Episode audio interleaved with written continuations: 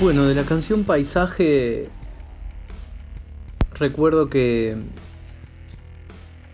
bueno, que me llevó como dos años terminarla. Eh, recuerdo que en principio era como otra onda, una especie más de algo más electrónico, como una especie de, de, riff de Atom for Peace, una banda de Tom Bjork y Flea. Eh, era como una cosa así más minimalista, electrónica.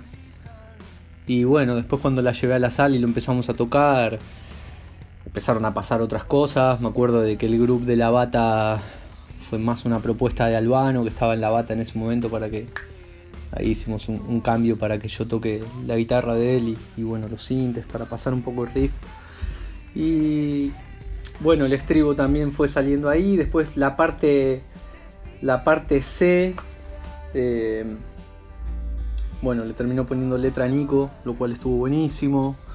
Eh, a mí la letra, la verdad que me, costó mucho tiempo, más o menos dos años, eh, hacerla, un año y medio seguro.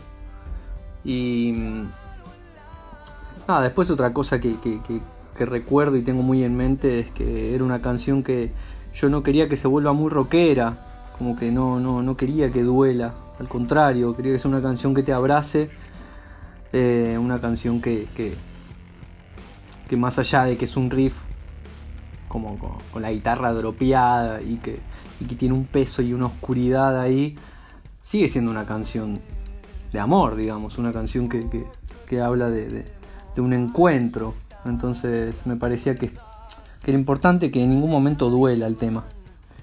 Eh, y bueno, entre esas cosas estuvo buenísimo el aporte de Jero Romero en la Produ cuando él propuso esto de que como que el estribo al contrario, se achique, ¿no?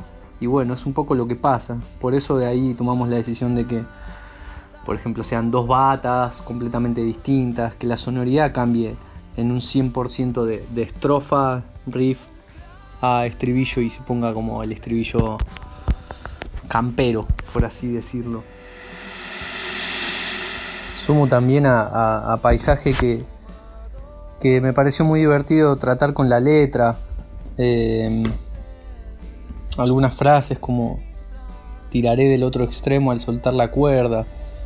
Eh, nada, tenía todo el tiempo en, la cabeza esa cuestión de, de encontrar en el amor sobre todo la libertad del otro, ¿no?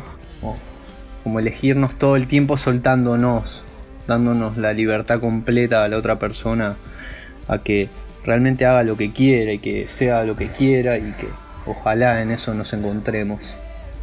Eh, hay varias frases que, van de, de, esa temática